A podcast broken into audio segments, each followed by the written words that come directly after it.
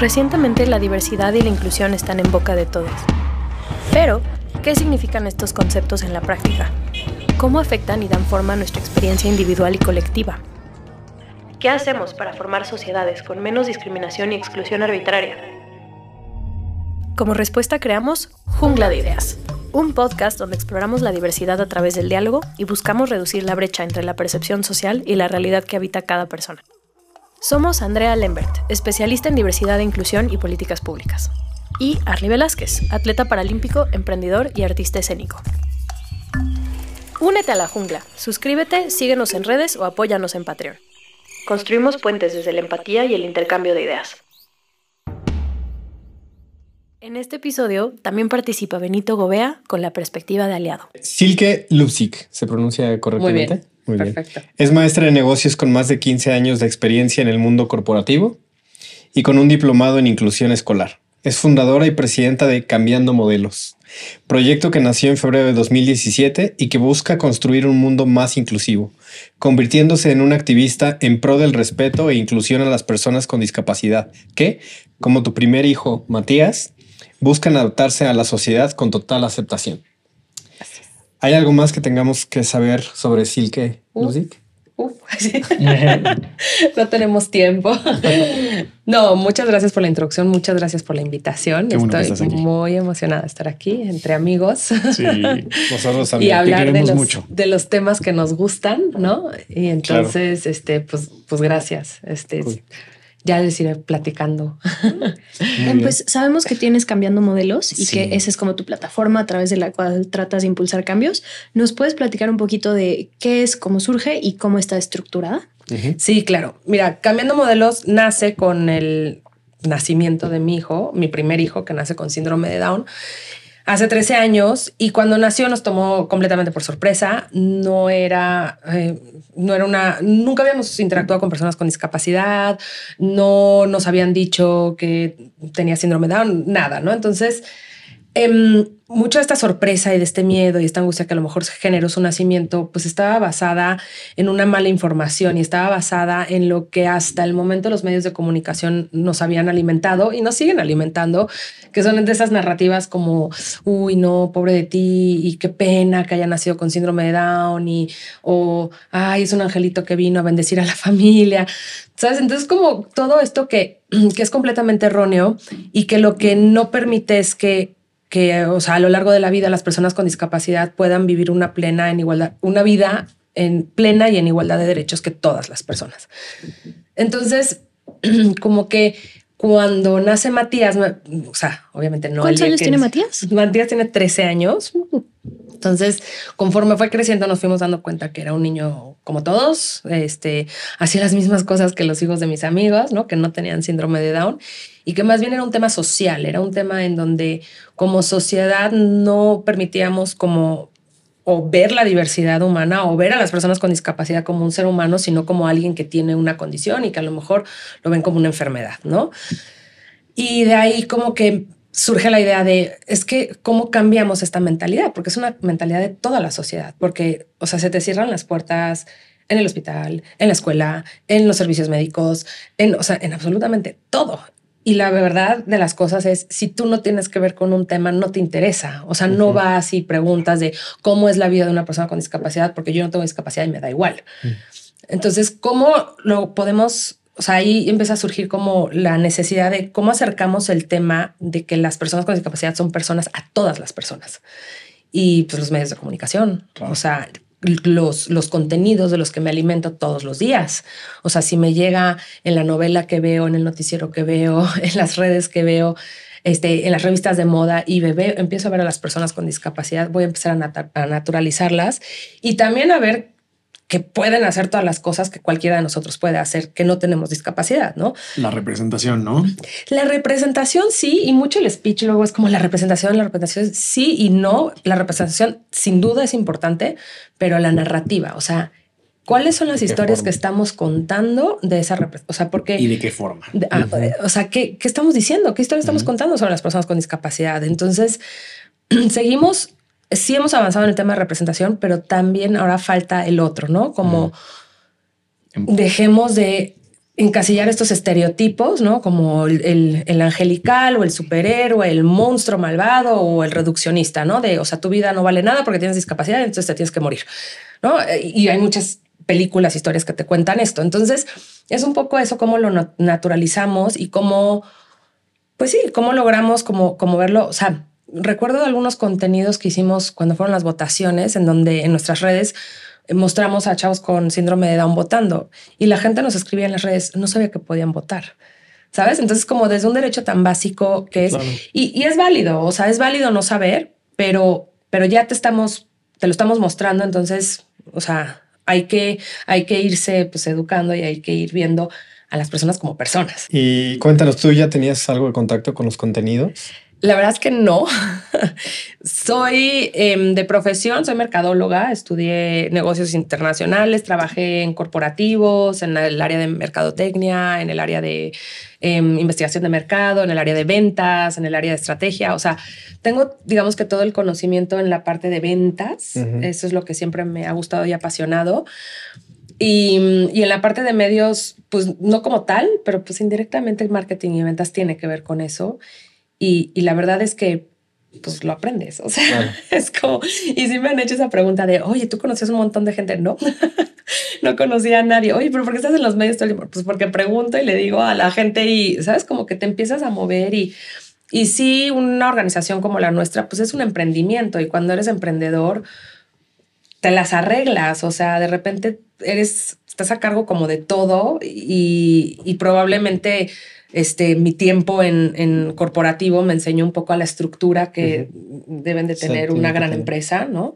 Y un poco como que guiar también la organización hacia eso y que sea, para mí siempre fue muy importante que desde un inicio todo fuera muy profesional, ¿sabes? Como que yo veía como que las fundaciones que hablaban de discapacidad siempre ponían en sus folletos unas imágenes de personas mal arregladas o fotos mal tomadas o mal impresas, o sea, que hasta decía, pero ¿por qué? O sea, ¿por qué si a cualquier modelo lo arreglas, tomas buenas fotos, este, ¿por qué cuando vas a comunicar la discapacidad no? Y pasaba constantemente. Entonces era un poco de lo que yo me enfoqué muchísimo en cuidar, en decir, no, o sea, tenemos que mostrar a las personas como son, con su personalidad, pero pues igual, como lo haces en una campaña, o sea, lo cuidas, lo arreglas, lo haces de manera profesional, este, eres muy profesional en cuanto a lo que te comprometes con los clientes, con lo que te comprometes con la gente que es parte de tu organización, o sea, en ese sentido siempre fue como nunca fue una idea como, ay, pues vamos a empezar y a ver qué pasa. ¿Sabes? O sea, renuncié a mi puesto, renuncié a una chamba que me dejaba fondos todos los. o sea, me iba muy bien. extraño. Sí, sí, sí, que a veces digo, eso sí lo extraño. Y luego fueron muchos años de estarle invirtiendo, ¿sabes? Pero de verdad, y no lo digo de dientes para afuera, es como nunca había tenido tanta satisfacción en un trabajo. O sea, porque si realmente dices, no manches, qué increíble. O sea, me acuerdo uno de los primeros desfiles que hicimos que una mamá se acercó conmigo y la, su hija creo que tenía, no sé, veintitantos años y me dice, me, me, abrazó la mamá llorando, obviamente yo aguantándome las lágrimas y me dijo, este es el mejor día de la vida de mi hija. Y entonces como que dices, no mames, o sea, no puede ser, no, no, no puede ser que, estemos haciendo esto, ¿no? Que para ti a lo mejor es, pues, no, un proyecto. Un proyecto o, ¿sabes? Algo que haces con todo el corazón y no quiero decir fácil porque no es nada fácil, pero que pueda tener un impacto así en la vida de una persona es muy significativo, ¿sabes? Y eso, pues, no lo tienes vendiendo teléfonos. Que no me digan mis. no, no por hacer nada menos a mí. no, no, no. que a alguien lo dejará muy satisfecho. Pero a mí me pasó que trabajando toda la vida en diversidad e inclusión, bueno, por muchos años, que es un ámbito tan bonito y que tiene tal salario emocional que de repente hice una maestría, se me ocurrió trabajar en otra cosa y era así como de, güey, ya entiendo por qué la gente dice que trabajar es chafísimo. como que, porque tener eso y tener esa satisfacción y ese sentimiento de, o sea, que la gente se acerca con sentimientos tan positivos sobre lo que haces, un trabajo más normal donde es como tú y el Excel, Pues sí, no, es, es muy diferente. Sí, es súper, es un gran trabajo, es eso, el salario emocional es de cierta forma incomparable. Es muy difícil competir con un trabajo que te da tal satisfacción y tal salario emocional a veces. Sí, totalmente. Fíjate que a mí me pasó algo parecido, porque yo encontré también eso, esa misma narrativa que me hacía ruido. Y fue, yo creo que lo que me hizo diferenciarme cañón, cañón con todos los demás atletas, porque veía como, ok, ¿quién es este atleta multimedallista, campeón paralímpico, tal? Y me decían, ah, sí, mira, ve este video de, no por hacer menos en ningún programa, pero de hoy o venga la alegría o lo que sea, y en formato muy entrevista. Y para mí era como, no, porque además siempre tiene esta narrativa. Como de inspiracional. Condescendiente. Exacto. Y para mí era como que no, no. Y creo que fue una de las cosas que me, que me enfocó muchísimo a que el, el contenido que yo genero trato de que sea más heroico, que también se va al otro lado donde dices no tienen que ser ni angelitos ni superhéroes y yo me fui un poquito más a lo de superhéroes, ¿no? Pero la neta es que qué importante es como cambiar esa mirada condescendiente y empezar a ver cómo no es la forma en que interactúan con el mundo, es lo que alcanzan y no, qué felices son en el proceso. Entonces, sí, creo que me, me, me genera mucha curiosidad saber cómo fue que te cayó el 20, ¿sabes? O sea, cómo fue que de verdad lo viste, viste esa necesidad, porque no es, no era tanto oportunidad, sino más bien una necesidad de cambiar la narrativa. Y después, eh, pues, o sea, eso fue en el 2017. 16, ajá. 16 febrero o sea, 2017. Sí, empezó todo el 2016. O sea, renunciando en el 2015 y en el 2016 empezaron como toda la planificación y, se lanza oficialmente en el 16. Pero que, a ver, también digo, para mí, eh, yo he estado en, cambiando modelos ya de hace buenos años. Pasarelas. Sí. Sí, esa que fue la primera la primera pasarela fue la que se aventaron. Eh, ¿La de Fashion Week? No, esa no fue la primera. Hicimos ah, otras con universidades, por ejemplo, con la Nahua, que hicimos como dos. Pero esa estuvo grandísima. O sea, fue de verdad que imagínense el evento, Chapultepec, el camino que llega al castillo de Chapultepec con esta eh, estatuas del, bueno, no, sé cómo es, este monumento a los niños héroes, creo que. Sí, pero ahí, o sea, lo, lo, lo increíble de esa pasarela fue que estaba, o sea, estaban los modelos con discapacidad con modelos regulares en una pasarela la pasarela más importante de moda en México. O sea, no era un evento de inclusión, ¿sabes? Como que era un evento de moda en donde se vivía la inclusión. Se vivía la inclusión y que, o sea, de ahí viene esa como necesidad. O sea, no, o sea, cuando a mí en todas las escuelas me decían, me acuerdo que en una escuela fui, no sé, recorrí 30 escuelas buscando una escuela para Matías en maternal. O sea, tenía dos años, no lo conocían, no lo habían visto, no sabían qué podía hacer o qué no podía hacer. Fue de, ay, sí, tráelo, pero tráelo con una sombra. Es como, ¿de qué me hablas? O sea, no lo has evaluado, no has visto, o sea, no, no sabes. Sombra, es alguien que es un, es un, es, no es un o sea, es como una maestra sombra que acompaña a los niños en el salón de clases y le hace las adaptaciones y le da toda como que la ayuda académica que requieren. Y querían que tú pusieras la sombra. Eso siempre pasa, pero eso, también es otra, es asumir que tú puedes, ah, sí. Esa es otra plática, pero, pero, pero el punto es que sí probablemente son eh, es necesario si la escuela no tiene las capacidades y habilidades para este, adaptar los materiales y los ajustes razonables para cada persona, lo cual no hay escuelas así. En México hay unos que intentan hacerlo, pero... pero... si las hay, que nos digan en los comentarios. Avisen. Este, socialicen la información. Sí, exacto. Pero el tema era como o sea, ¿por qué sales con tu bandera de soy súper inclusivo? Sí, tráeme a tu hijo, ni siquiera lo he evaluado y entonces, pero tráeme una sombra, pero entonces tráeme esto, pero pues, tiene dos años, juega con plastilina, va al baño, corre, o sea, como todos los niños de dos años, ¿sabes? Como que un poco es... Ah, entonces como que me empezaba a frustrar de decir, o sea, esto es falta de información, o sea, esto es falta de, pues sí, de conocimiento, porque a lo mejor está la buena voluntad, que mm, está chido, o sea, sí está chido que haya como una, un decir como, ah, sí, abro plazas escolares para un público diverso, pero el cómo ya es donde la gente se pierde un poco y entonces no sé si ya es un tema de mala, que empieza la mala voluntad, o es un tema de falta de información, o es un tema de, no sé, pero entonces es un poco, ok, es información, vamos a informar vamos a hablar. Y empezamos como fundación y vamos a poner a gente con discapacidad en los medios para que los contraten. Y originalmente mi idea era, sabes, que hagamos un book de fotos bien tomadas, donde muestren como todos, cuando nos tomamos una foto, como muchos, cuando nos tomamos una foto queremos poner nuestra mejor sonrisa, nuestra mejor pose, nuestra mejor vestimenta, nuestra, ¿sabes? Pues así. Y demos a las agencias de, public, de, mm, de modelaje o de talentos para que promuevan a las personas. Y, y, un amigo me dijo, nadie lo va a hacer. O sea, no, eh, las agencias de modelaje son un negocio y no hay demanda por talento con discapacidad. No va a pasar. O sea, olvídalo. Y yo, bueno, entonces, ¿qué hago? No, pues hazlo tú. Yo no, pero yo no hago esto, ¿no? yo, hago otras cosas, yo soy buena para otras cosas. No, yo te ayudo, no sé qué, no sé cuánto. Y pues ahí empezó, ¿sabes? Y ahí fue de que no, pues, pues nosotros lo hacemos, va, pues órale, empezamos con 10, empezamos con 20, con los que quieran. Y así. ¿Ahorita en qué, en, qué estás?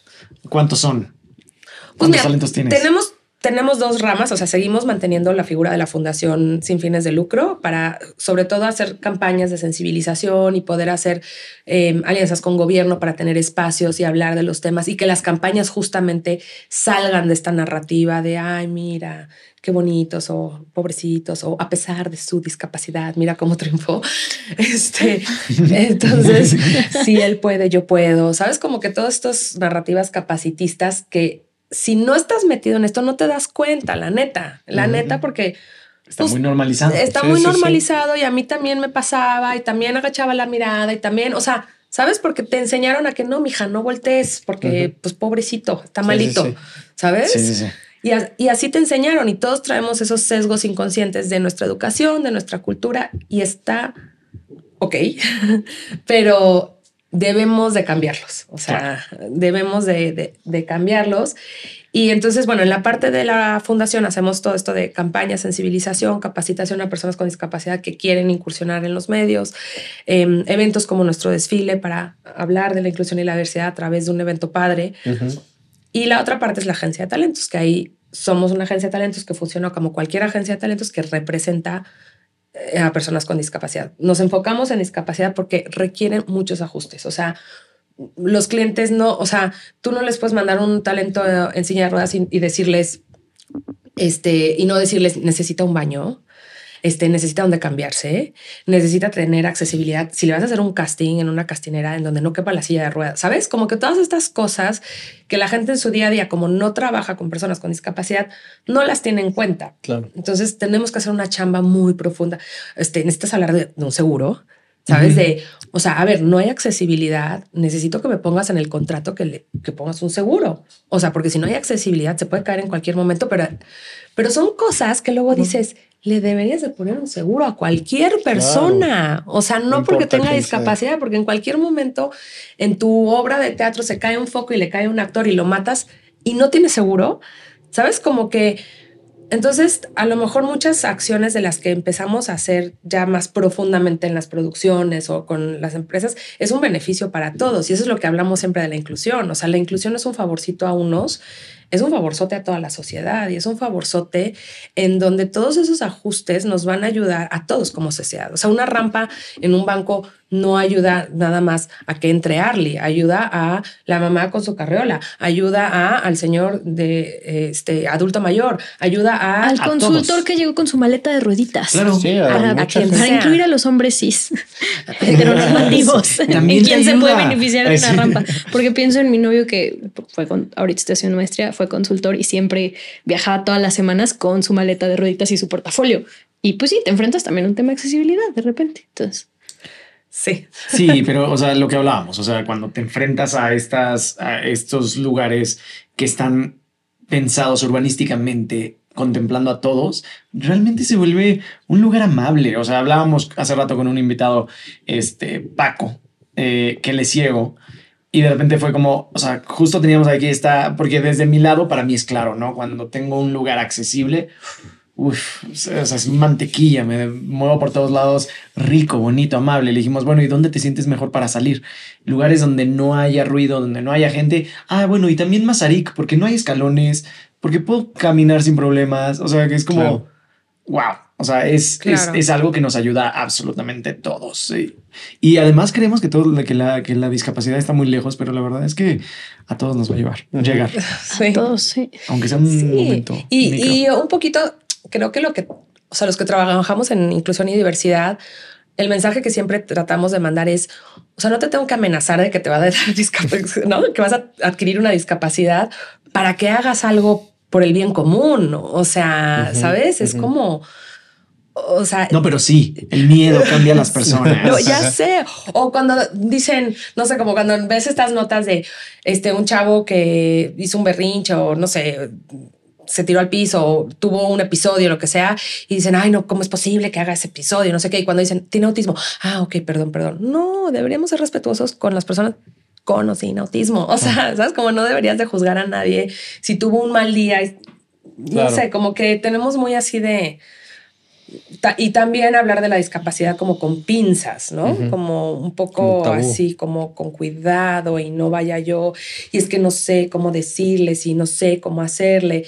Y un poco es pues, como con todo el mundo, ¿no? ¿Cómo les digo? Pues como le dices a la gente que no conoces, señor, señorita, joven, hey, tú, o sea, así, ¿no? Claro. Y le preguntas, ¿no? O sea, ¿cuáles son tus pronombres de preferencia? Eh, y, y creo que también justo eso es romper un poquito el tabú de que no se pueden hablar de cosas. O sea, siempre y cuando creo que el parámetro viene de lo que hablábamos ayer. ¿Sentías odio dentro de ti? O sea, si, si lo estabas Cuando lo dijiste, ¿sentías odio en tu corazón? Por más que esté erróneo, por más que no sea lo correcto, pregunta suavecito y ambos lados Claro. en esta eh, eh, simbiosis de aprendizaje y de conocernos más y entender las diversidades, porque como tal, espectro infinito de Exacto. diferentes realidades. exacto. Y la gente que es difícil, o sea, es difícil con, sin discapacidad, este, cualquier tema. o sea, ya sabes, para cualquier tema, porque sí, o sea, hay gente que, pues, que se va a ofender de, ay, ¿por qué me preguntas? O, pues, pero aunque su hijo tenga o no síndrome de Down, se va a ofender. O sea, sabes, así es la vida, ¿no? Ujú, ujú. Y entonces un poco es eso, como que siempre que platico con alguien o platico en una escuela, es como con esa naturalidad de, por supuesto, me puedes preguntar. O sea, me acuerdo que un día le dije a una mamá, ay, porfa, te llevas a mi hijo de regreso. Y creo que fue el trauma de su vida. O sea, fue como, Pero ¿qué tengo que hacer? ¿qué tengo que hacer? ¿Cómo me lo Qué voy llevar? responsabilidad. Este, y si le pasa algo, ¿y qué me va a hacer? O sea, yo no sé si pensaba que el niño se iba a subir al coche, iba a salir el demonio de Tasmania y se iba a comer su coche. O sea, no sé qué pensó, ¿sabes? Entonces como que de repente llegó súper angustiada a decirme, pero, pero hay algo que debe tener en cuenta. Yo, no, o sea, lo mismo que haces con tu hijo. Lo subes a tu coche, le pones el cinturón. Ajá, o sea, Así me pasó tomando un vuelo con Interjet. Así que no, me, que no me dejaban este, subirme porque tenía que tener una persona que fuera responsable de mí. Una sombra. Ajá. Y yo así de, soy De mayor de edad. No, Ajá. además les dije, güey, ya vine de la Ciudad de México a Cancún y ahorita voy de regreso y no me pidieron eso de venida. Me parece súper incoherente. No, bueno, pues no puedes tomar el vuelo si no tienes un... Y ya, volteo al que estaba al lado. Oye, ¿podría ser mi cuidador? ¿Qué tengo que hacer? Nada. Ah, ok, sí. Sí, sí, sí. No, y Fera todo, todo el tiempo, o sea, va con su novio y entonces llega a hacer unos documentos o algo y este, ¿qué va a querer la señorita? O sea, sabes como que le hablas a la persona, al acompañante, lo cual es completamente irrespetuoso. Incluso hay personas que no tienen un lenguaje desarrollado o que mm, a lo mejor les cuesta trabajo entender las cosas, pero siempre tienes que hablarle a la persona. O sea, sabes, como siempre tienes que dirigirte a ella. Este mm, puedes, o sea, puedes cometer errores, ¿sabes? A todos nos pasa si no estás acostumbrado con, a, a tratar con personas con discapacidad y también cada discapacidad es única, cada ca- discapacidad es diferente, pero siempre como con esa perspectiva de, no perspectiva, con ese acercamiento como de respeto, de, este, Amabilidad. de amabilidad, claro. de, Empatía. de empatía, de, oye, ¿sabes? Como Sí, sí, sí, mientras no venga desde ese, desde ese lugar, cualquier persona este, te va a hablar este, abiertamente. O sea, por lo menos todas las personas que yo conozco con Claro, discapacidad no claro. tienen un tema. Oye, y, y bueno, la neta es que esto comenzó en el 2017, pero ha habido salto. Me gustaría decir cuántico, pero como que es muy cliché. Entonces, un salto muy grande. Sí. Salto Es, paralímpico. es que un salto paralímpico Grande. Es como cuando dicen este eh, años luz y a mí me causa mucho ruido porque años luz en realidad es, es distancia y cuando años dice que, que se refieren a tiempo para mí es como pero bueno, un salto, un salto muy grande en la representación, en el cambio de narrativa y todo eso. Y que, o sea, debes de sentir un gran orgullo ahorita, ¿no? De, ser, de haber sido como que esta punta de lanza de todos, Sí. de este como que movimiento que fue tan asertivo.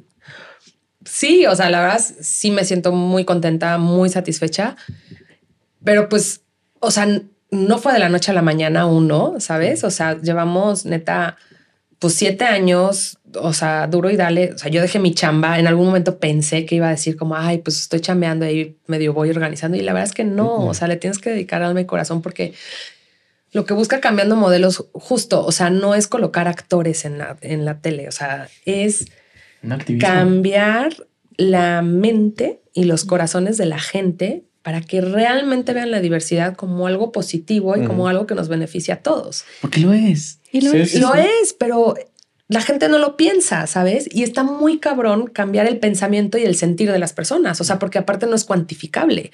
O sea, tú no puedes llegar con alguien, oye, dame un donativo porque voy a cambiar las mentes y los corazones de las personas. ¿Sabes? Como que es de, ajá.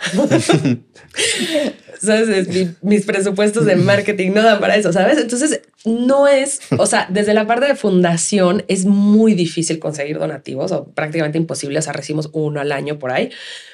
Este, entonces como que tienes que ingeniarte formas o sistemas de generación de, de fondos, pero de recursos, pero que tengan que ver con lo que hacemos, ¿sabes? o sea, que, que hagan el sentido, que hagan sentido con lo que hacemos y que no sea hacer por hacer, porque luego vemos como que muchas fundaciones que que digo, puta, o sea, ya no sé ni cómo hacerle para poder pagar la luz. O sea, una vez me llegó de, oye, es que esta fundación no puede pagar la luz. Y digo, pues sí, sí le doy un donativo, pero pues le va a alcanzar para la luz de este mes, que va a ser el siguiente, ¿sabes? Si no tiene? encuentras como organizaciones y como fundaciones un, un esquema que sea autosustentable, no va a sobrevivir la causa, ¿sabes? Claro. Entonces, mucho del- de, ese tiempo, de, mucho fue enfocar, enf- enfocar en cómo hacemos esto que sea autosustentable tanto para las personas, que esto sea, que se convirtió en una opción laboral que antes nunca se había pensado en México, ¿no?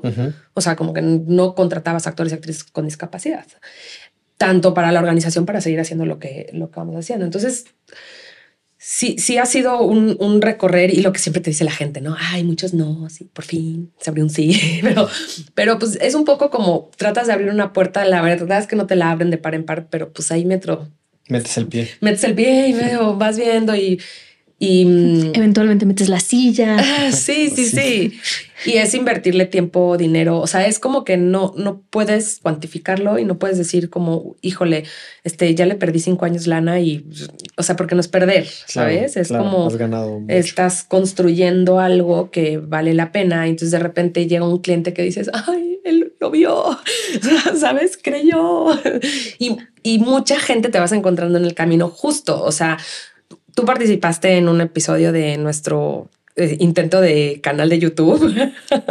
Ay, es cierto, yo no me. Esas fueron las primeras Sí, sí, sí. participaciones. En- y te conocí en un evento así X de no sé qué y oye, ¿qué onda? O sea, vente, ¿no? Este, haznos un video, no sé qué. Y fue así. Entonces como que pues es la gente que dice, sí, órale, o sea, sí, yo te ayudo. Y, y sorprendentemente luego te vas dando cuenta que gente que no es tan cercana, de repente es la que más le entra Con cosas que tú no esperarías. Entonces, de, o sea, de dar, donar su tiempo, su conocimiento, su profesionalismo, su lugar, su, ¿sabes? Entonces, es padrísimo ver eso. Es padrísimo porque además no hay un interés de por medio, ¿sabes? Como, como cuando trabajas en un corporativo, pues siempre hay como, ay, hay que quedar bien con el jefe o con el cliente, no sé qué. Este, pero aquí, pues no. O sea, y hubo gente que yo al principio decía, pero ¿por qué me ayudas? Y hasta se ofendían, ¿sabes? Y me decía, ¿cómo que por qué te ayudo? Porque me gusta. Y decía, pues, algo, ¿qué, qué querrás? Estoy casada. ¿eh?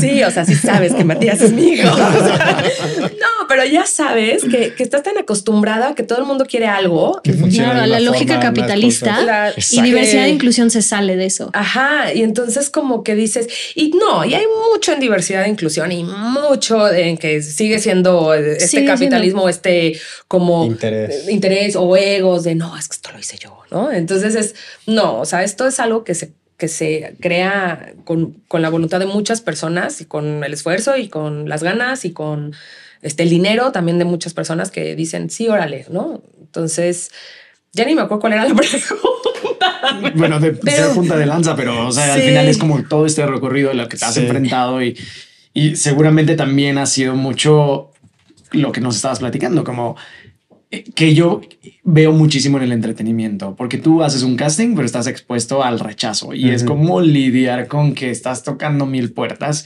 y como dijiste, solo una al año se vuelve un donativo real, ¿no? Entonces, pues es un camino y un, camino de mucha resiliencia. Pero pues al final el propósito creo que viene supera cualquiera de estos obstáculos. Y digo, no es por romantizarlo, pero es que es necesario. Y sí. qué cabrón. Y totalmente. Y, sabes que, y por supuesto, eh, que mi hijo haya nacido con síndrome de Down fue el acelerador, o sea, sin duda, ¿no? Em, pero también como que dices, o sea, ya llegó, ¿no? Ya llegó tu hijo con síndrome de Down y, y se sale del estándar que está alrededor de tus conocidos y demás. ¿Qué vas a hacer con esto? ¿No? O sea, ¿por qué? O sea, ¿para qué? No, no por qué, sino pues, ¿para, qué? Entonces, como que de cierta forma, sí siento que cuando te encuentras en una situación particular, pues hay que pensar en el bien común, en, cómo con, con, lo que yo haga o con mi historia o con lo que me pasó, este, puedo hacer un cambio de lo que no me gusta para todos los que vienen atrás, al lado, enfrente, ¿sabes? Y y eso tiene que ser tu motivador. O sea, porque no puedes esperar como, o sea, doy esto y me dan esto a cambio porque, ¿no? Si, si luego dices, bueno, pues este, mete a tu hijo en 800 mil terapias y entonces que sea un súper, este, súper niño con síndrome de Down, este, no va a servir de nada, porque si está en una sociedad en donde no va a poder vivir solo, no va a poder tener su departamento, no va a poder trabajar, no va a poder estudiar, pues de qué, o sea, de qué me sirvió darle todo esto si... Las barreras van a seguir ahí. Las barreras van a seguir ahí, ¿no? Entonces, pues desde donde tú puedes, y creo que todos podemos hacer algo, pues vas trabajando, ¿no? ¿Y cuáles han sido en esto de tener una agencia de talento y en este, este espacio tan específico, cuáles han sido los retos o como, porque ahorita dijimos, oye, sí, tiene un lado increíble, y ha sido punta de lanza, en donde de repente se atora o que es lo como difícil de llevar tu negocio en el día a día. sí, te juro, todo es difícil.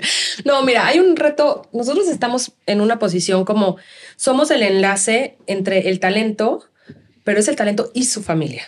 O sea, es diferente a ah. un actor o actriz que, o sea, decidió estudiar actuación y entonces cuando ya es mayor de edad y ya está por su cuenta y toma todas sus decisiones. En nuestro caso no, sobre todo en el caso de personas con discapacidad intelectual, pues siempre hay un acompañante y a veces también, aunque no tengan discapacidad intelectual, siempre hay como un acompañante, si hay un tema como familiar. La discapacidad se vive en familia, no se vive, no es la persona sola, es la familia y entonces hay que hacer un trabajo con la familia. y eso a veces no es tan fácil porque también no son talentos que están preparados y que saben qué esperar de la industria y que desde chiquitos empezaron a estudiar y que desde chiquitos se empezaron a exponer a los medios de comunicación, que es muy duro. O sea, tú hablas con cualquier actor y actriz y te dicen, o sea, llevo 150 castings y no he quedado y, ¿sabes? Y llevo este, 10 años de carrera y he hecho dos proyectos y de eso quiero vivir. Pero ahí te va una cosa que me pasó a mí. Yo quería ser actor desde siempre. De hecho, yo tomé talleres de chiquito y demás cuando a los 13 y de la mano del deporte, que siempre tuve como que esta fascinación por los deportes extremos, la velocidad, tal. tengo el accidente y de repente es ese como oportunidad o ese camino de ser actor se cierra para mí. ¿Y qué hago? Digo, bueno, me gusta la industria, quiero estar y estudio dirección cinematográfica. Pero para el, el, el hecho de, que no haya personas con discapacidad en la industria, para mí no es, eh, no, es que no están las condiciones, de, comenzando por lo mismo que me pasó cuando estaba estudiando en Argentina cine, que los lugares no eran accesibles, ¿no? Había solo un área que eran tres aulas que tenía un pequeño elevador y que pasaba las cinco escaleras, entonces yo llegaba y siempre se daban las clases en eso. Pero olvídate de ir a la, al cine de la escuela o al lugar donde renta, bueno, donde sacas las cámaras, luces, etcétera. Sí, y sí, creo sí. que desde ahí viene este problema. O sea, son lugares que están, o sea, que prácticamente sistemáticamente están cerrados para las personas que tienen algún tipo de discapacidad. Pero por otro lado, hay una gran oportunidad ahora que se está abriendo estos pa- espacios. Y yo Ujú. creo que sí veremos en un futuro muy cercano a niños con algún tipo de discapacidad que desde toda la vida quisieron ser a- actores y que lo son. Ya está sucediendo, o sea, ya los ya estamos teniendo a estos niños actores con nosotros, o sea, Matías es algo que, que él también ha hecho, o sea, a ver, yo, yo descubrí que, o sea, él tenía un, un talento, le gusta actuar, le gusta bailar, le gusta estar ante una cámara y entonces un poco fue también meterlo a clases de actuación y descubrí que las clases de actuación le empezaron a dar herramientas de la vida diaria, herramientas que ven terapia, este, cómo, ¿sabes? Cómo manejar su cuerpo, cómo seguir in- indicaciones, cómo em, tener una mejor lectura. Y en el primer proyecto que quedó, em, pues faltó a clases durante ese tiempo y pues tenía su guion y tenía su papel y se, tenía, y se lo tenía que aprender y lo tenía que hacer. Y cuando regresamos a, las, a la escuela y que había faltado, no sé, como un mes faltó a la escuela, eh, nos dijeron, nunca lo habíamos visto tan atento, con tanta, o sea, gesticulando también, porque le cuesta Claro. mucho trabajo hablar, porque entendió para qué tenía que hablar bien, ¿sabes? Porque el director le decía, no, Matías, vuélvelo a decir, ¿sabes? Entonces fue como, fue algo pues muy bonito porque la verdad la actuación también te da eso. Entonces muchas veces cuando yo veo que, no sé, los papás se frustran porque, uy, mi hijo ya fue, aparte, ya fue a tres castings y no quedó. Y yo, uy, no.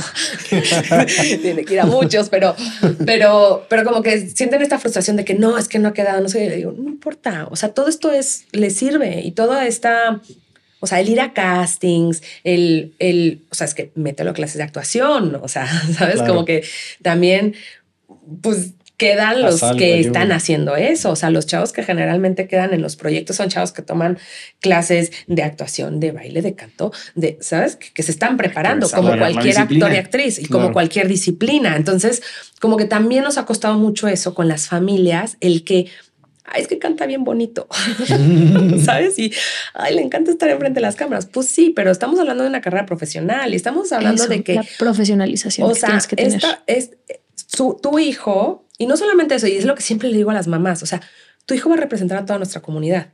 Y sí, sí duele cuando no queda tu hijo, sí. Y también me pasó en uno de los primeros proyectos, fue así como, ah, porque aparte era Roma, ¿sabes? Entonces era como, Y era con Matías. o sea, Matías hizo el casting, no quedó. Ajá. Ajá, exacto, fue así. Ya me- No, porque aparte la descripción del casting era así, rubio, no sé qué, no sé cuánto. Y yo, Es Matías. es mi hijo. No quedó. Y por supuesto que me dolió, pero al final, o sea, es como, no, lo que tenemos que entender es que esa persona que está ahí está representando a toda la comunidad y por ende tiene que ser el que mejor nos represente.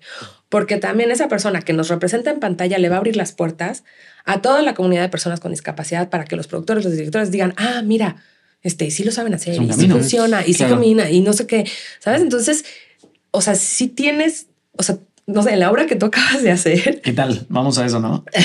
eso fue, la verdad, fue histórico, porque nunca había habido en México una obra que tuviera papeles protagónicos de personas con discapacidad. Sí ha habido papeles de personas con discapacidad en una obra, pero generalmente los protagónicos que tenían una historia con discapacidad contrataban a un actor para que actuara la discapacidad. Claro. Entonces, la verdad, Así que ya de por sí hay como es éticamente cuestionable y tiene como varias cosas. Ay, podríamos discutir un chorro, depende, porque tampoco hay muchos actores con discapacidad profesionalizados. Sí. Y puede haber papeles que la verdad requieren una profesionalización, requieren una experiencia muy profunda, que a lo mejor no tenemos los suficientes actores con discapacidad, pero te- Pero viene desde este, esa Nunca ha habido Pero, Claro, es- claro, pero claro. exacto, viene de donde viene, de un sistema que no se los ha permitido. No es que el talento es el no huevo o la exista. gallina. O sea, es como, ¿qué es primero? ¿Las oportunidades o la gente preparada? Obviamente, tener una discapacidad cuesta muchísimo dinero. Sí. Entonces, Es, es, es el verdadero lujo. O sea, como, como sí, ¿sabes? Sam, ¿no? Es, o sea, y lo que dice mi amigo Jorge, o sea, a mí me cuesta hacer pipí. ¿No? Exacto. o sea, a ti no te cuesta hacer pipí, a mí sí me cuesta hacer pipí. A mí sí. Y a mí me cuesta dos mil pesos al mes hacer pipí. Digo, tienes razón. Entonces, ¿sabes? O Sí, es sea, un lujo. duro. no Sí, pensaba las vacaciones sí hay cifras de cuánto más le cuesta una vacación. Ah, de hecho, las hablamos contigo del poder adquisitivo. O sea, como- 2.5 más con este gasta una familia que tiene una persona con discapacidad que una familia regular. 2.5 veces. veces más. Ajá. Wow. Sí, y hay cifras Dineral. específicas de los viajes, cuando es un tema de turismo, igual una vacación te cuesta 40% más. O sea, no me sale un exacto, lo podemos colgar en el Es- episodio, pero hay un costo que está estudiado, que es mucho más alto. Entonces, si a ti te cuesta vivir, ¿no? No vas a invertir dinero, tiempo y esfuerzo en una carrera donde nunca te van a dar chamba, ¿sabes? Entonces también se entiende que no estén, este, no haya muchas personas, actores, actrices con discapacidad profesionalizados. Entonces, bueno, ahora que ahorita estamos como en un momento a nivel global, o sea, no, no, es que no es que cambiando modelos sea punta de lanza, o sea, no. Sí lo es, sí lo es. Sí. Qué bueno que seas humilde, pero sí lo es. Bueno, sí, sí nos dijeron que somos únicos en Latinoamérica y eso, me hace sentir muy es la orgullosa. Y hay que Este, reconocerlo. Sí, Chihuahua. sí, la verdad es que sí.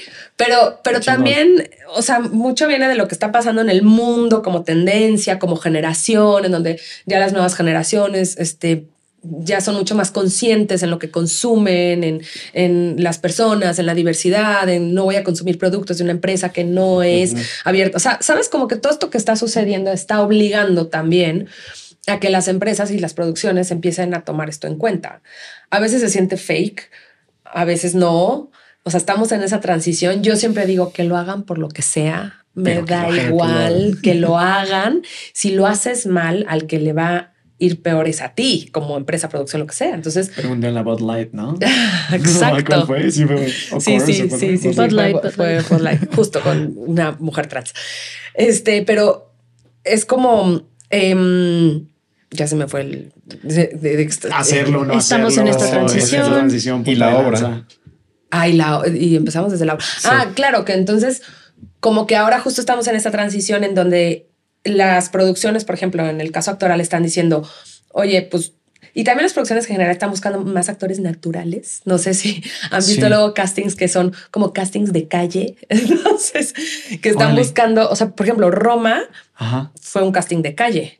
O sea, tienen dos actores conocidos, este, pero Yalitza fue de vamos a buscarla. Era maestra, creo. Era maestra. Órale. no Este, y eso. muchos de los personajes fue de, ay, lo vieron en la calle, oye, te la tería, no sé qué, para buscar esta como naturalidad en los personajes. Porque agrega mucho también, o sea, es lo que hablábamos hoy, eh, bueno, hablábamos ahora en, en la obra de teatro que son, es una historia con, eh, con cuatro actores, ¿no? Y son dos historias paralelas, nunca se juntan las personas con discapacidad, que también hay el reconocimiento a Martina Majok, la escritora de esta obra Costo de Vida, eh, que exigió que los actores que estuvieran representando a las personas con discapacidad fueran real, personas que realmente habitan una discapacidad. Obviamente se hizo ahí una adaptación y lo que sea, pero lo que hablaban, o sea, lo que nos encontramos es que muchas veces visualmente el mapa del cuerpo contaba una historia muchísimo más compleja, extensa y con muchísimas más capas de verdad que si lo hubiera hecho un actor, este, 100%. eh, un actor de educación y, y de, de- de formación y, y que por más complejo o profundo que hubiera, hubiera podido llevar al desarrollo del personaje, muchas veces más e- esa verdad vale muchísimo más. ¿no? Exacto. Entonces estamos viendo como que, o sea, el cine se está abriendo a esas posibilidades, entonces empieza a haber cabida para actores no profe- actores naturales, en donde también el mundo culturalmente o las nuevas generaciones es- está viendo esta como necesidad de la no debería ser una necesidad, pero eh, de, de, de abrazar la diversidad y de incluir a todas y a todos. Entonces ahí empiezan a generarse como que esas oportunidades y conforme se van generando las oportunidades, pues también la gente se va profesionalizando, que es lo que hacemos nosotros. O sea, nosotros en realidad actores profesionales, a lo mejor de 130 talentos así que están fijos, hay tres, cuatro. ¿Sabes? Como que estudiaron actuación, que se preparan como actores o actrices, este, no son muchos. Y los demás, conforme van agarrando experiencia, también van agarrando como se van capacitando y van diciendo, ah, ok, si voy a tener oportunidad en una pasarela, ah, me voy a meter en unas clases de pasarela o me voy a meter a clases de canto, me voy a meter. Y es lo que también le decimos a los papás, ¿no? Entonces, ¿por qué no quedó mi hijo? Oye, ¿cuántas clases ha asistido? ¿O cómo se ha preparado? ¿O a cuántos castings ha ido? ¿Sabes? Como pues en cualquier chamba, ¿no? Tienes que tener un poco de, de, pues sí, profesionalizarte. Este, valores agregados, pues, ¿no? O sea, como persona, no digo, como eh, como cualquier profesionista, o sea, llegas a pedir chamba, pues, y te preguntan cuál es tu preparación. Aquí tienes la ventaja que te están haciendo un casting, están viendo tus habilidades en ese momento, pero no es lo único. Por eso como que sí, sí, por supuesto, el camino fácil es eh, contrata un actor, porque ese es el extremo, ¿no? O sea, lo más fácil es, hay contrata un actor que conozco y pues que actúe la discapacidad. Y eso está, está chafa, porque ya empieza a haber opciones. O sea, si no hubiera opciones, y estamos nosotros. y nosotros, si no lo tenemos, lo encontramos. O sea, si hubo un proyecto que fue de verdad, buscamos hasta abajo de las piedras del mar hasta encontrar a, la actriz que se necesitaba, ¿no? Y, y este caso no es el de, porque por ejemplo, me, me platicaron hace poco el caso de Sandra, que también fue un proceso de como que no encontraban a la persona, no encontraron a la persona y tú la convenciste de, de llegar al casting. Sí, yo a ella la convencí. Sí. Le dije, no, ve al casting, te va a traer muchas oportunidades. Ve al casting, ve al casting, hazlo, hazlo, hazlo, hazlo. Y yo, y yo que estuve ahí en todo este proceso, en las mesas de trabajo y demás, o sea, ella decía, a ver, no, o sea, lo estoy haciendo, pero este es debut y despedida. Olvídense de que voy a y estar salió feliz porque me dijo. Ahorita ya agarró otro. Sí, te dijo que agarró un casting de una serie. Ah, sí, ¿a poco? Sí, sí. O sea, llegó alguien. ¿Fue al casting y le dieron el papel o fue al casting? Pues en realidad no sé, pero fue a un casting. La próxima semana nos enteramos. Sí, exacto. El papel. Sí, sí, sí, sí. Entonces es como, claro, o sea, cuando eh, yo creo que ella, por ejemplo, se, se, se confronta mucho con esta no aceptación de, de, de cómo pues sí, del cuerpo que, que, habita, ¿sabes? Y para ella es muy difícil cómo que voy a hacer un papel donde además bueno, el, el, grado de dificultad que tuvo esa obra fue que teníamos un desnudo, tanto ella como yo. Y bueno, ella, ella obviamente hizo aquí el, el fake y se acomodó todo porque dijo, no, ni madre, es que yo voy a estar desnudándome. Yo soy un poquito más impúdico y sí lo hice. pero, pero la verdad es que es como... Em, o sea, sí fue un gran reto, pero, pero algo a lo que quería llegar era... Eh, vas transformándote, como lo que decías, o sea, de verdad que para mí la transformación que viví en este proyecto fue brutal, fue como ir a terapia por dos meses seguidos o más, porque me estaba confrontando a tantas cosas que yo ya en algún momento había concebido como conceptos rígidos y de repente era revisitarlos, porque además ahora no lo estaba viendo desde mi, desde mi perspectiva, era desde la perspectiva del personaje. Entonces era como, ay, güey, ¿sabes? Volver a ser maleable, flexible para revisitar estos conceptos. Y es, fue un ejercicio muy lindo, la neta. Padre. Está cañón lo que han dicho los dos. En el caso de Matías, cuando hizo sus clases de actuación y a partir de eso tuvo un proceso como de, oye, aprendió a enunciar mejor, aprendió, o sea, como que estas herramientas para la vida que te da el involucrarte en una práctica artística y creo que también lo vamos a hablar con Erika y con otras personas, pero también me encanta que está surgiendo tanto como un tema en este podcast, como un tema recurrente es las posibilidades que te da el arte de entender y procesar tu realidad, tengas discapacidad o no, porque también ya hemos tenido un invitado que pasó por ese proceso de aceptar algo muy duro que pasó en su vida a través de la comedia. Entonces se me hace súper lindo hablar de como lo importante que es el arte para como la la comprensión, la rehabilitación, como el crecimiento personal. Y cuando lo ves así, siento que como que eh, cobra mucho valor, como que vemos el valor real del arte, que a veces, justo en este mundo tan capitalista, las artes se ven como algo superfluo y como algo que es como extra, pero si no hay presupuesto, pues no. Y aquí siento que estamos llegando a eso como tan esencial de toda todas las posibilidades que nos abre el arte, que se traduce en otros campos. Entonces sí, a mí me queda eso de como qué importante es y cómo hay que seguir invirtiendo por todo lo que abre. Entonces, claro, sí, como un tema recurrente. Y también, o sea, cada proyecto que sucede y cada eh, obra de teatro que se hace, cada comercial que se hace con una persona con discapacidad, está impactando a todos los equipos involucrados, ¿no? O sea, un equipo de producción en una serie son más de 120 personas que no trabajan solamente en esa serie, que trabajan en otras producciones y en otro con otros clientes. Claro. Y un poco es eso, como que esas experiencias que se van viviendo vayan contándole a otros productores, a otros Ese contagio positivo. a otros clientes ajá, de, de- oye, sí se puede hacer, o sea, sí requiere ciertos ajustes y justo esa es la otra parte que hacemos, es ese trabajo con el cliente para decirle por un lado, no te preocupes, no pasa nada, este, nosotros estamos ahí para apoyarte eh, y en ese acompañamiento de, oye, desde el guion, ¿sabes? Como un poco las narrativas en que hablábamos, a nosotros siempre nos llegan los guiones para, para los actores y aunque no nos los contraten, porque es un servicio que, que se debería contratar o que, que es parte de, siempre damos nuestros comentarios, porque no queremos justo que se pongan unas narrativas incorrectas. Entonces, no sé, un personaje de un chavo con síndrome de Down que tiene 17 años, pues de repente le estaban dando un peluche, ¿sabes? Y es como, pues no, tiene 17 años, eh, juega con un eh, Nintendo, o sea, Claro. como todos los chavos de 17 Sí, años, sí, sí. ¿sabes? Claro. Entonces, o sea, esos detalles que son como, o, o tenía una escena y lo estaban poniendo en un pony, el niño, el chavo mide unos 60, sabe ridículo en un pony y este, Y pobre Pony. y hace, ¿sabes? Y él hace equitación, entonces, o, o sea, no tiene que ver con el síndrome de Down. Claro, es como que ser el- infantilizar a fuerza el síndrome de Down en contextos que no sí, viene al caso. Pero, pero no viene desde una mala voluntad. Sí, no viene es desde un desconocimiento. Viene desde un desconocimiento en donde sí es necesario que alguien te diga, ojo con esto. O sea, esto no, o sea, tu representatividad que está increíble, está padrísimo y la oportunidad que estás dando.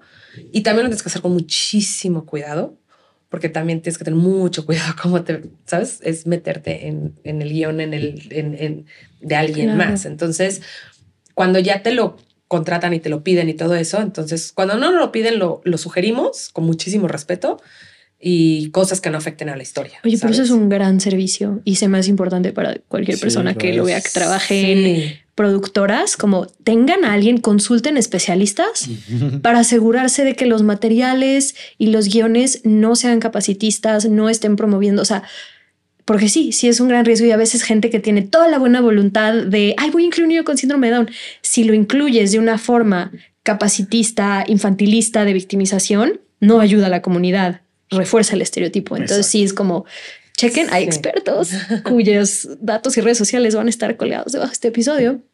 Y justo es ayúdate, como que Sí. y a mí se me hace también algo muy importante resaltar que en el ámbito de la diversidad e inclusión es muy importante.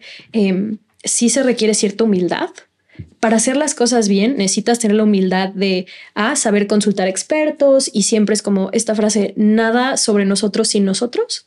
No escribas, no hagas no sobre personas con discapacidad sin involucrar o personas de la comunidad LGBT, em, trabajadoras del hogar, como involúcralos en el proceso, involúcralas en el proceso em, para que sí refleje como la realidad y también si alguien te da una retro como la que ustedes dan es con toda la humildad tómala no te no hay que ser tan defensivos Y- porque ahí también hay un de- roce es de- difícil Es de, ambos lados, ¿eh? Porque, o sea, a ver, nosotros no podemos decir, somos los expertos y los que sabemos todos. No, porque muchas cosas ni siquiera se han hecho. Están descubriendo Entonces, el camino. Estamos descubriendo el camino juntos. Entonces, o sea, no sé, metimos una cláusula en un contrato que fue, o sea, seis meses de trabajo que nunca lo habíamos hecho, pero dijimos, esto es importante que esté en este contrato. Y es de los típicos contratos que te dicen, no, es que los contratos de nuestra compañía no se mueven por nada del mundo Sí. mundial porque así son y nunca se van a cambiar y nunca, nunca, nunca, nunca.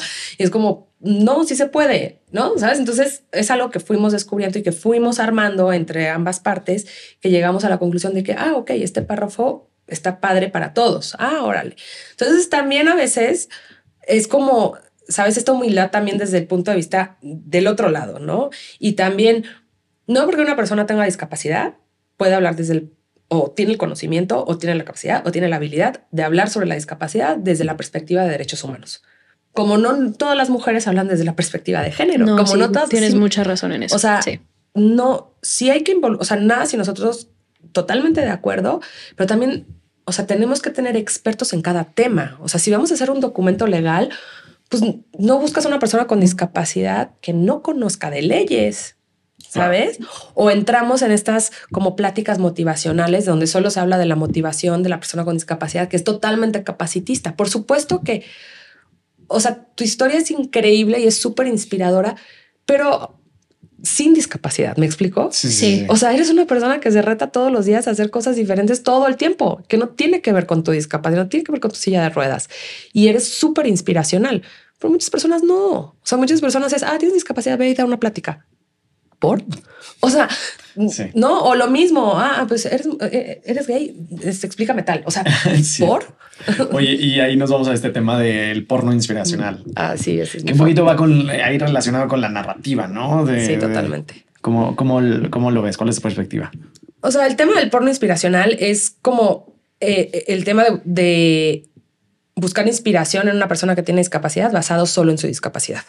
¿Sabes? O sea, wow, este, o sea, muchos amigos me dicen que de repente, no sé, están en el antro, este, pasándosela bien con todo el mundo y llega alguien y les abraza y cómo me inspiras. Y es como, Literal. Ah, me ha pasado 1500 veces.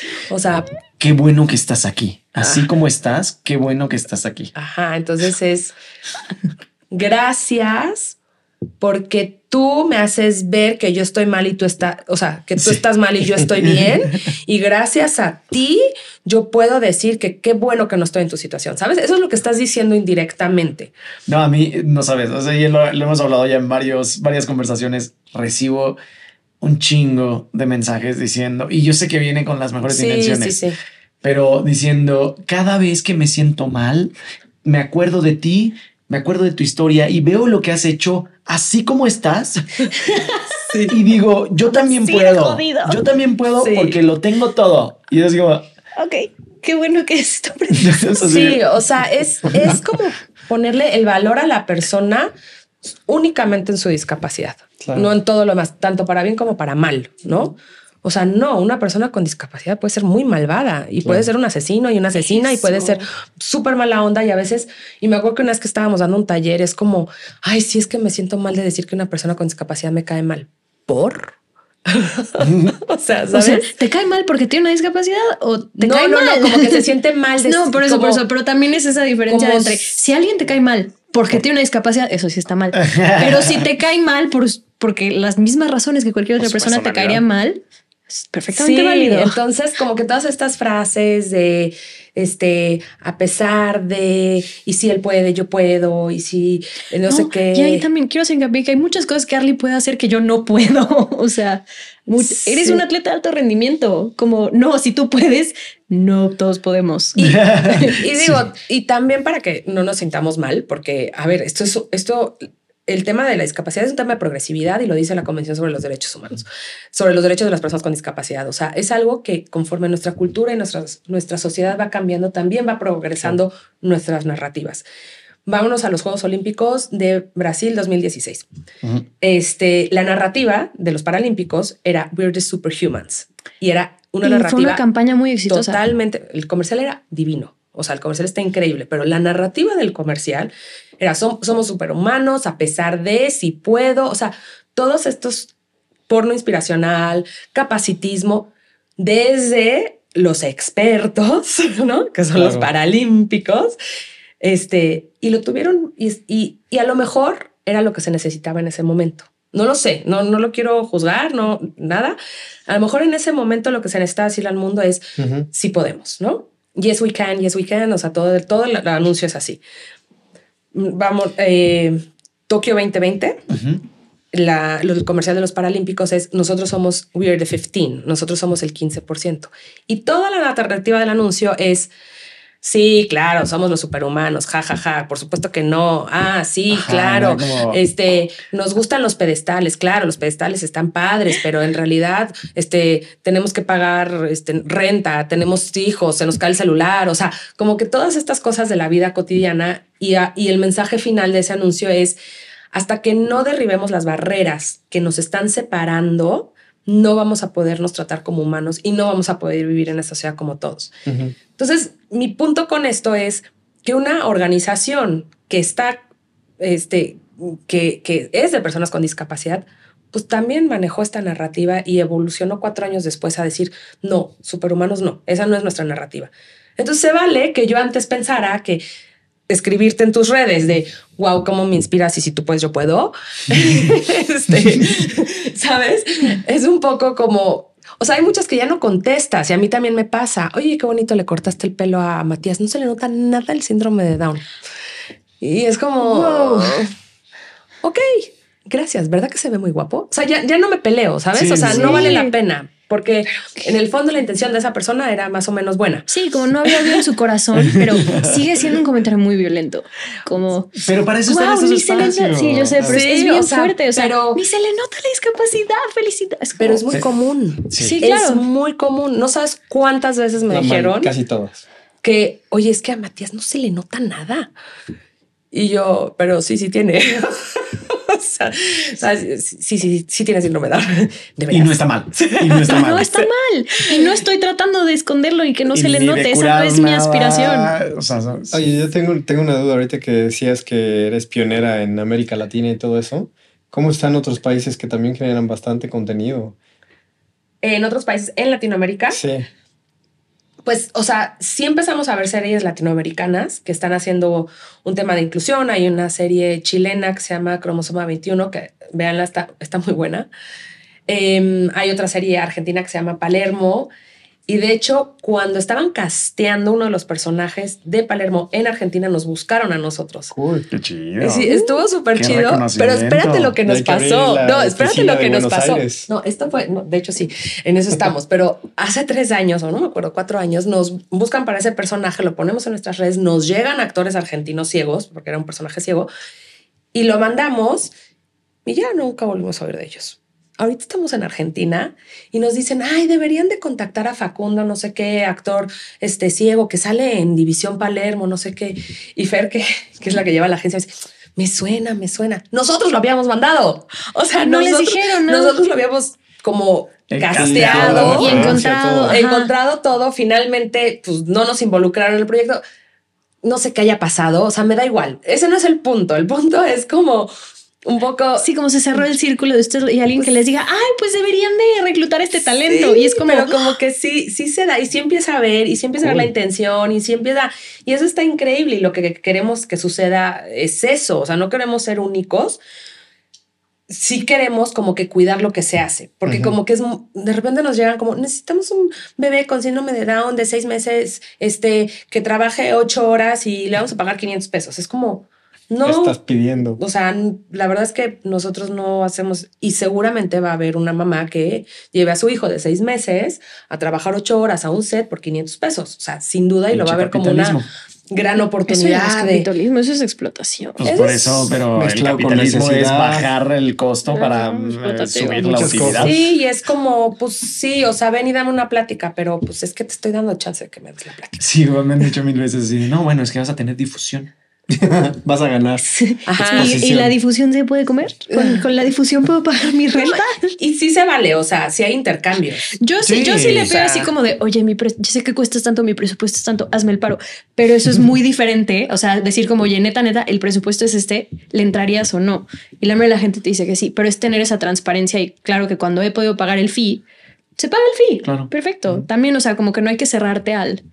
O sea, porque sí está para incluir personas, pero justo haz lo mejor que puedes dentro de tus posibilidades. Y creo que una de las cosas que está súper chido de cambiando modelos es que no nada más es como la ventana para llegar a proyectos, sino también todo el la estructura y el respaldo que generas.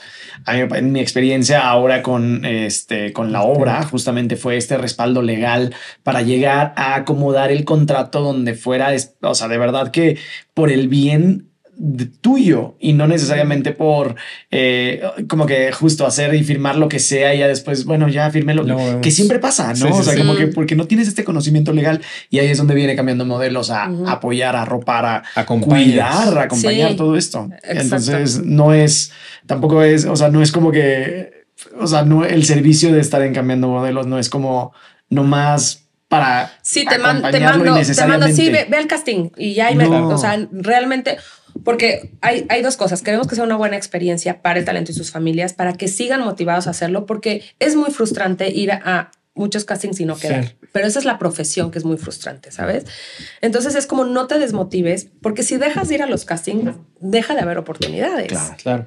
Entonces, mucho de lo que hablamos con, con el talento que, que firmamos y demás es, o sea, necesitamos tu compromiso de que vayas, porque nosotros nos estamos desviviendo por conseguir estas oportunidades y si no vas al casting porque ese día tienes mudanza, neta no.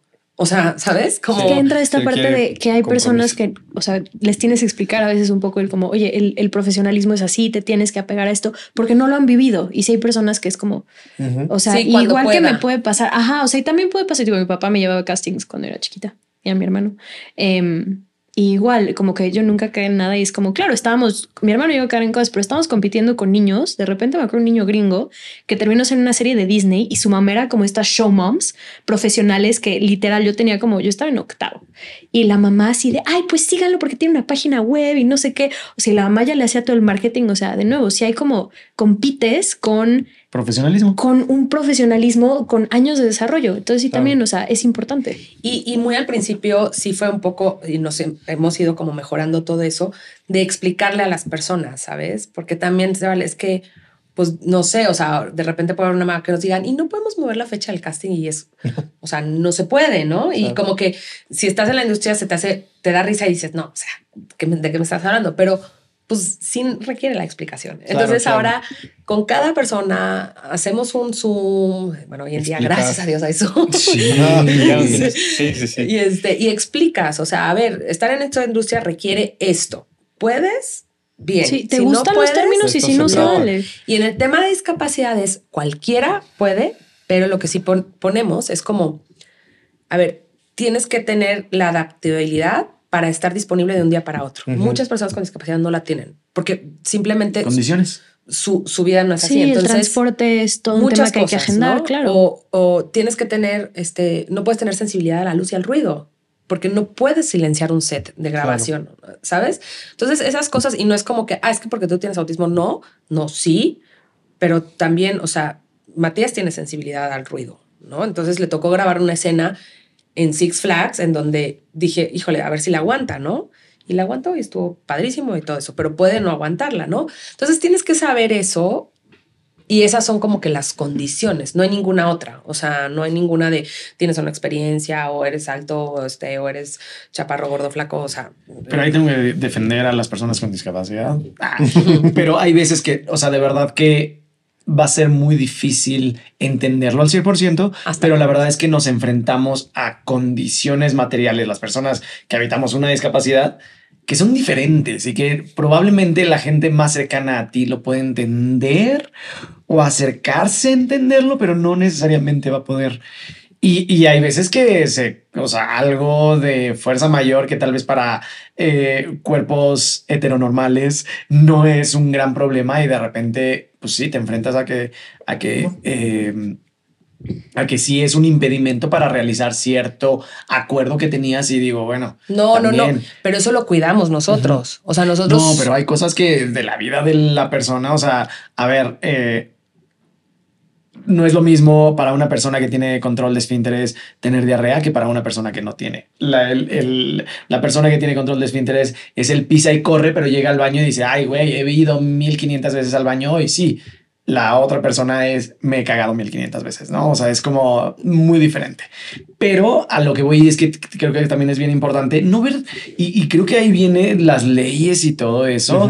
Hay, no hay que ver, y para mí es muy importante y es como eh, cada vez que voy a una producción de un comercial o lo que sea, como que siempre me, me impacta mucho como la industria. Y yo estoy eh, terco con que la industria también puede, puede irse adaptando, creciendo. 100%. Con, sí, ser más humanista. Sí. 100%. Y, y, parte de la inclusión. discapacidad que luego la pasan muy O sea, está muy cabrón. O sea, pero a lo que voy es sí se puede. Yo veo como esa industria todavía una industria en crecimiento y que no tiene que mantener las eh, condiciones que ha mantenido desde siempre porque es a la que estoy acostumbrado. No, también tiene que haber un progreso en ese lado.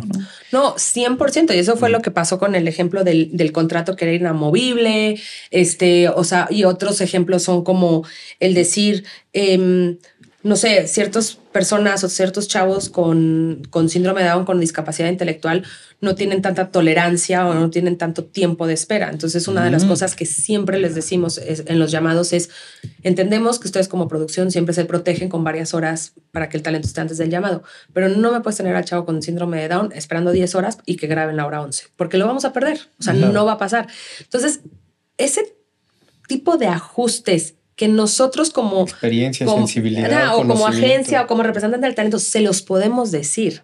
O sea, a ti cuando te contratan como talento no te preguntan. O sea, te preguntan dos, tres cosas y te pregunta el cuate que está aquí, pero, o sea, ¿sabes? Es una pieza más que ya. Entonces, nosotros sí llegamos, o sea, nosotros incluso hacemos una hojita cuando ya es una producción larga en donde ponemos como todos los detalles de la persona, de desde que, cómo le gusta que le digan, para que no entremos como, ay, Mati, o sea, ¿no? Es, Matías o Arlicito, ¿sabes? Sandrita, siempre Sandra dice, sin diminutivos, por favor, porque era Sandrita y es como... Sin diminutivos, Exacto. por favor. Entonces, por ejemplo, por eso ponemos cómo le gusta que le digan, qué o sea, qué ajustes requiere. Ah, pues este, en el baño necesita un tapete, ¿no? Para a la hora de bañarse y una silla. O sea, sabes como que son cosas muy pequeñas, pero que te hacen toda la diferencia para la persona con Me encanta ese término de ajustes razonables. Exacto. O sea, no necesitas cambiar el edificio, la casa, el set. Transformar ajustes razonables.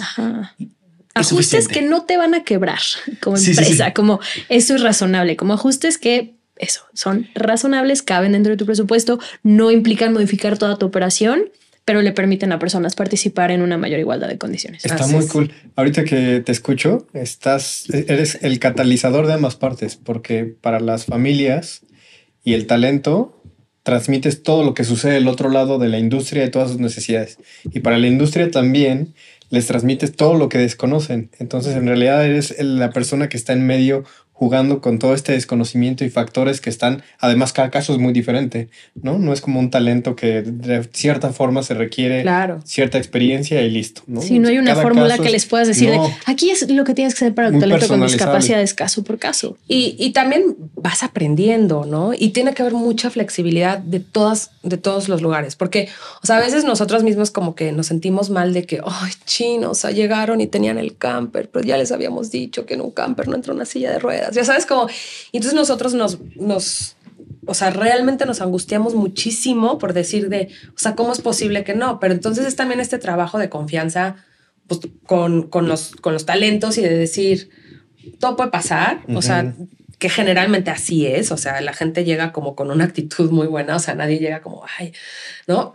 Pero también con las mamás, ojo, ¿no? Las mamás somos difíciles, te cono sin discapacidad, entonces también es como las mamás de, ojo, no te puedes meter, no puedes ir. O sea, yo misma, o sea, yo veo a Matías y a veces me ponen atrás a verlo en una pantallita y digo, ¡ay, cierra la boca! Dile que cierre la boca. ¿Sabes? Porque digo, no, no, no, ese es un estereotipo, que no lo hagas. ah, claro, porque reforzar así de.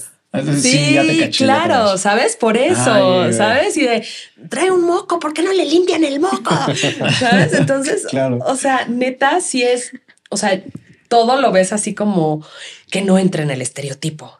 No le digan especial, o sea, no le digan, ay, es que qué especial eres. Todos podemos ser especiales, pero sabes, esa palabra es como en discapacidad no la uses, ¿no? Entonces, sí, la verdad es que es, es muy padre y, y, es un aprendizaje constante. O sea, muchas cosas y que genera cambio. O sea, de verdad que yo estoy bien agradecido eh, con toda la experiencia, bueno, con cambiando modelos, pero también con Sam, pero también con Late Producciones, pero también con el teatro helénico, que esta obra pasó, pero pasó para cambiar de forma positiva muchísimo del teatro, desde la infraestructura, ahora ya es el teatro helénico un lugar que recibe a personas que utilizan silla de ruedas, es un buen comienzo.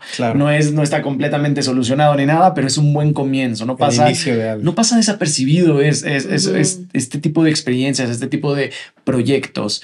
Y, la verdad es que, o sea, la diversidad siempre va a sumar. O sea, de verdad, una y otra vez, diversidad enriquece. Sí. Como Enrique. Pues muchísimas gracias por estar aquí. Ay, no, al contrario. Estamos encantados con la plática. No, al contrario. Este, oye, y nada más antes de cerrar, eh, ¿en dónde puede encontrar la gente cambiando modelos? ¿Cuáles son sus redes? Van a estar aquí, pero también para que las puedas decir. En Instagram y en Facebook, arroba cambiando modelos. Y nuestra página de internet es www.cambiandomodelos.org. ¿Y el personal? Bueno, el de Life with Matías, ¿qué onda? Ah, ese es el mío. Ese es Life with Matías, que ya lo voy a cambiar porque ya ya. Basta ser la sombra de Matías. no Ahora soy, Silk. No, soy, solo, la mamá de Matías. soy mi propio yo. Life with Matías con H. Este, Life with eh, W, o sea, eh, Ay, a ver. No, Matías con H. Matías es con H, M, A, T, H y A, S. Ajá. Ajá. Life with, este, Life, guion bajo, with, w, no, no la otra, no es la otra with, es W-I-T-H, guion bajo Matías, M-A-T-H-I-A-S. Sí, sí, sí, esa, esa cuenta nació originalmente para hablar de los temas de, de síndrome de Down como mamá y etcétera, pero ahorita ya debe de evolucionar a otra cosa. Bien, Estaremos atentos. en YouTube, look up Look Up TV, sí, ese fue eh, uno de los proyectos en los que tú también participaste hace en el 2018. y, la verdad, este, la verdad es muy caro tener un, canal de YouTube, este, mantener un canal de YouTube, hacer esos contenidos. Entonces, bueno, fue una corta temporada, pero ahí están los contenidos, están muy padres. Vean también la entrevista con Arlie. Este, teníamos a una niña de 11 años haciendo las entrevistas y haciendo las preguntas que hacen los niños. Bien chistoso. Qué cool. O sea, de, pues los niños no tienen filtro y es como, pues oye, Así ¿tú por qué y cómo le haces? Muy y, ellos. Muy exacto. Entonces, como que es lo que buscamos, porque justo, o sea, los niños son así, ¿no? Entonces, no sé, con Nat Quetzali le ven su, que es una, un, un, un una chica. Una chica que está en, talento en, Cambiando Modelos. Ella tiene una prótesis y le encanta estar con niños porque le dicen, wow, o sea, eres un robot, está increíble. Y entonces ella les dice, sí, ¿lo quieres tocar? Sí, ¿sabes? Y los adultos somos, no mires, no mires, no mires. ¿Sabes? Entonces eso está increíble. Entonces ver las cosas a través de la mirada de los niños también está padre. Me quedo con, con este cambio de narrativa que es muy necesario. No nada más la representación, sino el cambio de narrativa. Muchísimas gracias, Silvia. gracias. a ustedes padrísimo.